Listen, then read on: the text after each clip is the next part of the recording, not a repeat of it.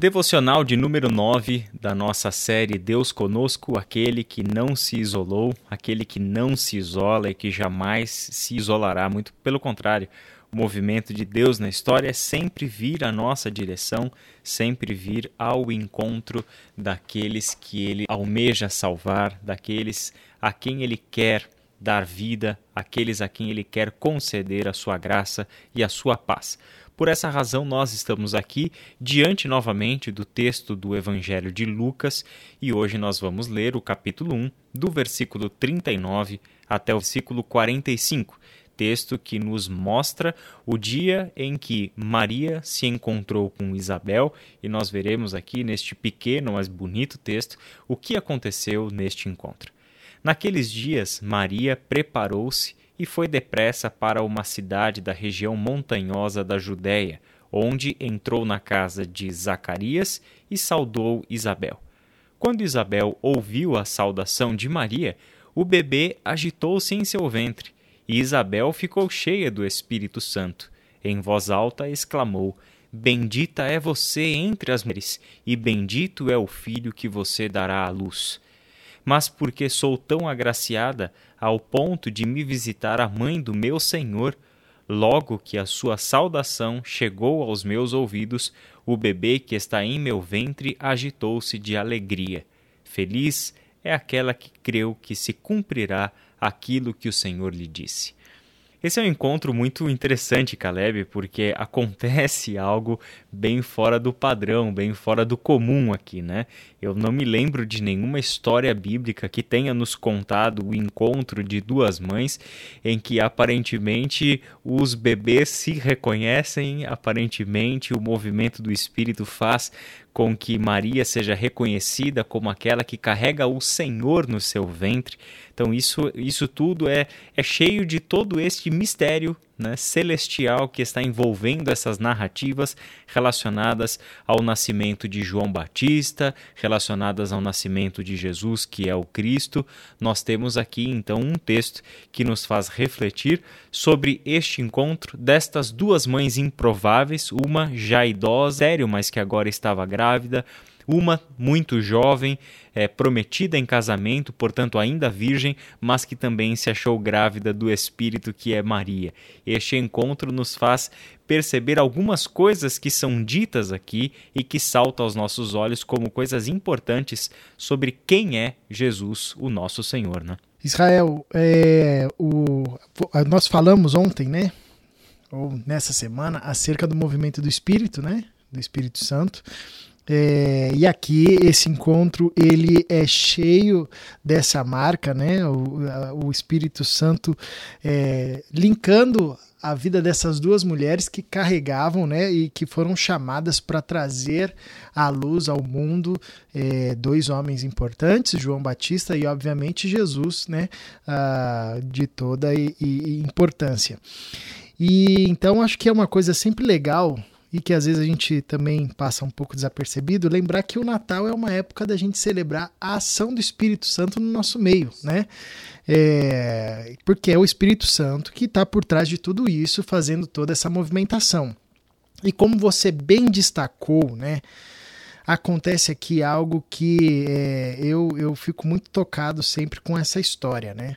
porque eu lembro que uma vez, logo quando a gente recebeu a notícia da gravidez da Mirna, do Samuel, né, o nosso primeiro filho, é, uma irmã que era neurocientista, ela me deu um livro que ela tinha produzido, é, onde ela estudava, parte da pesquisa dela era um tema que é, você, obviamente, também já deve saber bem disso, né? É, que é a compreensão dos bebês na barriga da mãe, né? dos, dos sons, né, do que vem de fora, né? Os bebês, embora eles estejam ali na barriga da mãe, eles conseguem captar, compreender os sentimentos, as emoções da mãe, né? enfim, é, do ambiente. Né? Esse livro falava muito sobre é, como o, o é, é a capacidade do, do, bebê na barriga da mãe é uma capacidade incrível. E eu lembro desse texto, né? a Bíblia já registra isso séculos atrás. Né? João Batista, um bebê é, obviamente por ação do Espírito Santo, identifica a chegada de Cristo ali, né? ou da mãe do, do Filho de Deus, né? mostrar para nós como, é, primeiro, a fé cristã é fruto de revelação, né? Não é por força, não é por riqueza, o Cântico de Maria deixa isso claro, é, não é por intele intelecto, enfim, é por revelação, é uma dádiva de Deus de abrir os nossos olhos, né? Ah, e como é o Espírito Santo que promove essa revelação de perceber a presença de Jesus, né? Até mesmo antes da sua forma corpórea. A gente não sabe ali se Maria já estava no estágio de gestação, quanto tempo, a gente não conseguiria calcular isso, mas só o fato da promessa já estar em andamento já era possível a um bebê, né, como João Batista, é, identificar a presença de alguém ou de alguém que viria por meio de Maria, enfim, capaz de é, gerar num bebê essa percepção. Isso é uma ação do Espírito Santo e que é, tem um tom né, dentro de toda a narrativa de Lucas e também dos evangelhos, né, é, um tom de, de confrontação, porque você vê o nascimento de Jesus ou a chegada do, do Messias, João Batista no ventre de Isabel percebe. É, Maria, uma mulher humilde, é, recebe essa promessa. Depois a gente tem a figura dos pastores chegando no nascimento de Jesus. Depois você tem a figura dos magos, que nem eram de Israel, né? Só não estão ali os líderes religiosos, né? Ou seja, todo mundo consegue perceber, até mesmo um bebê consegue perceber a chegada do, do reino, a chegada do rei, mas os líderes, aqueles que dominavam o texto é, da lei, eles não percebiam isso, né? Isso é muito confrontador, né? Ah, e então acho que esse encontro é mais um encontro promovido pelo Espírito Santo e que revela, né? Me ensina muito acerca dessa capacidade de ter os olhos abertos independente da idade, para perceber a chegada do rei, né?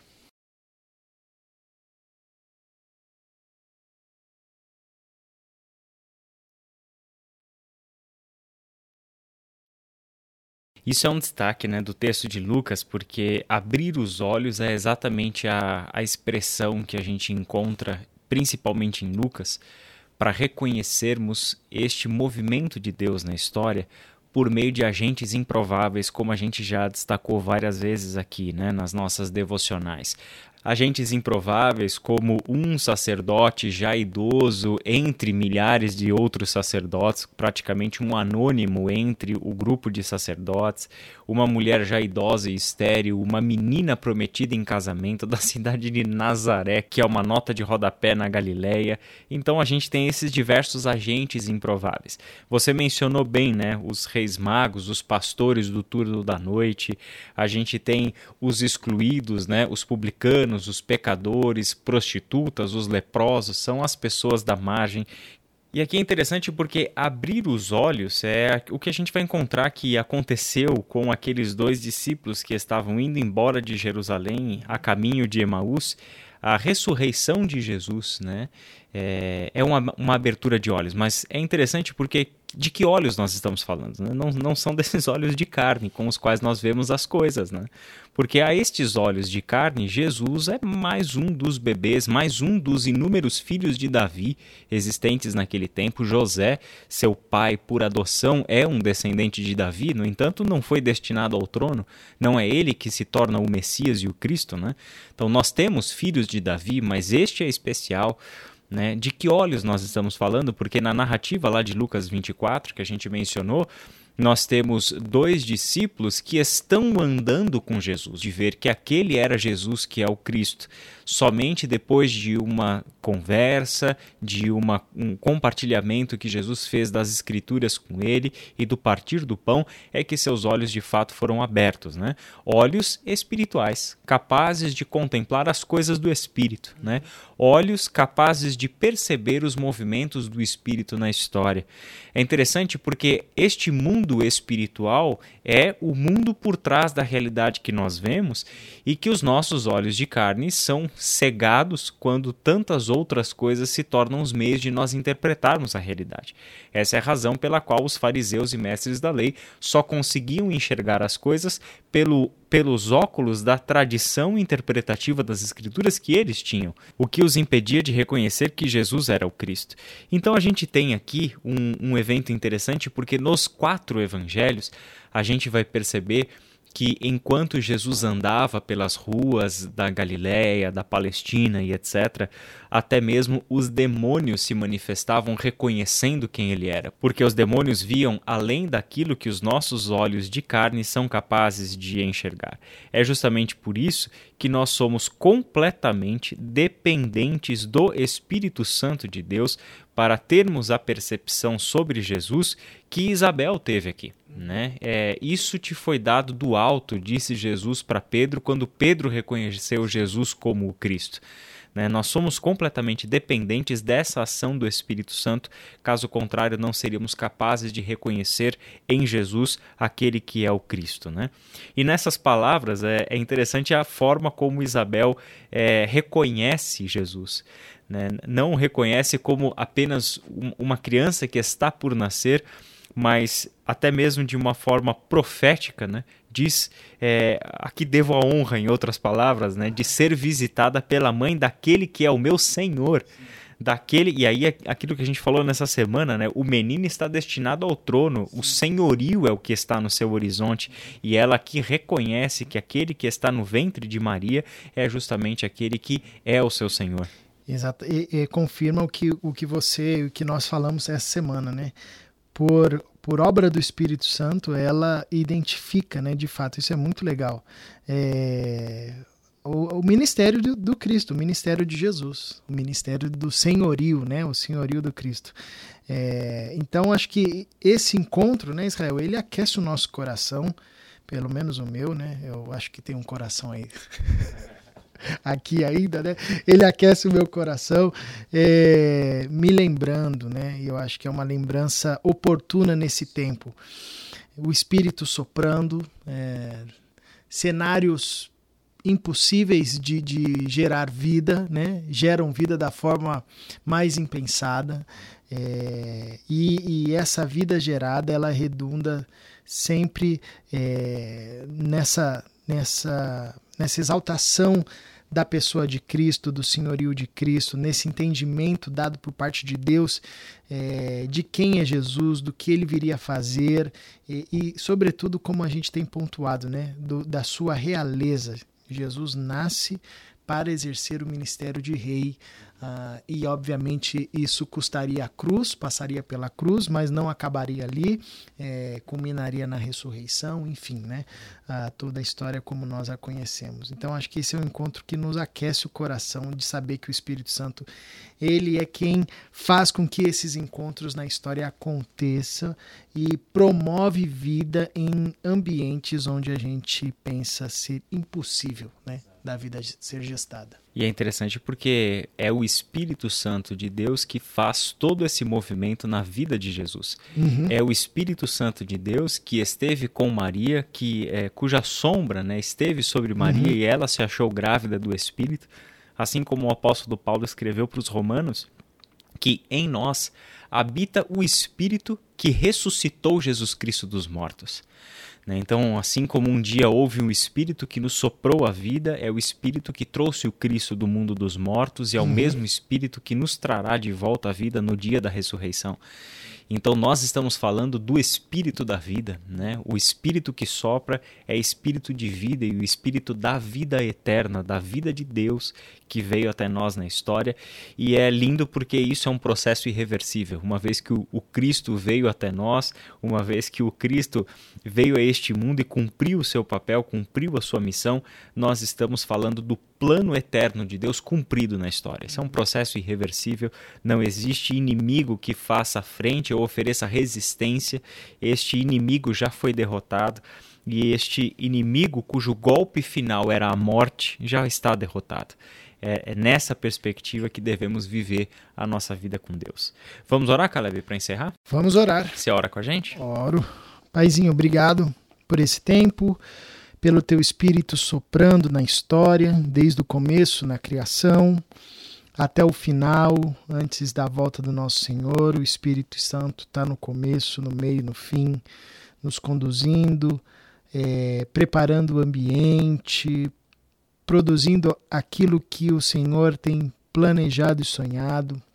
Então nós te somos gratos pelo privilégio de termos o teu Santo Espírito atuando em nós, por meio de nós, entre nós. E nós queremos cada vez mais é, abaixarmos as nossas guardas, derrubarmos as barreiras que impedem o trabalho e a operação é, do teu Espírito na nossa vida.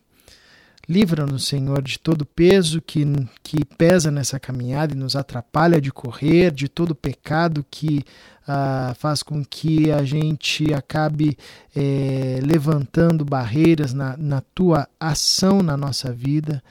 Eh, Ajuda-nos a nos livrarmos de todas essas coisas para que de fato a gente desfrute daquilo que o teu Santo Espírito produz e deseja produzir em nós, que é o fruto um fruto que promove a vida, a semelhança da vida de Jesus, fruto do Espírito. É o desejo do nosso coração. Em Cristo Jesus é que oramos. Amém. Amém.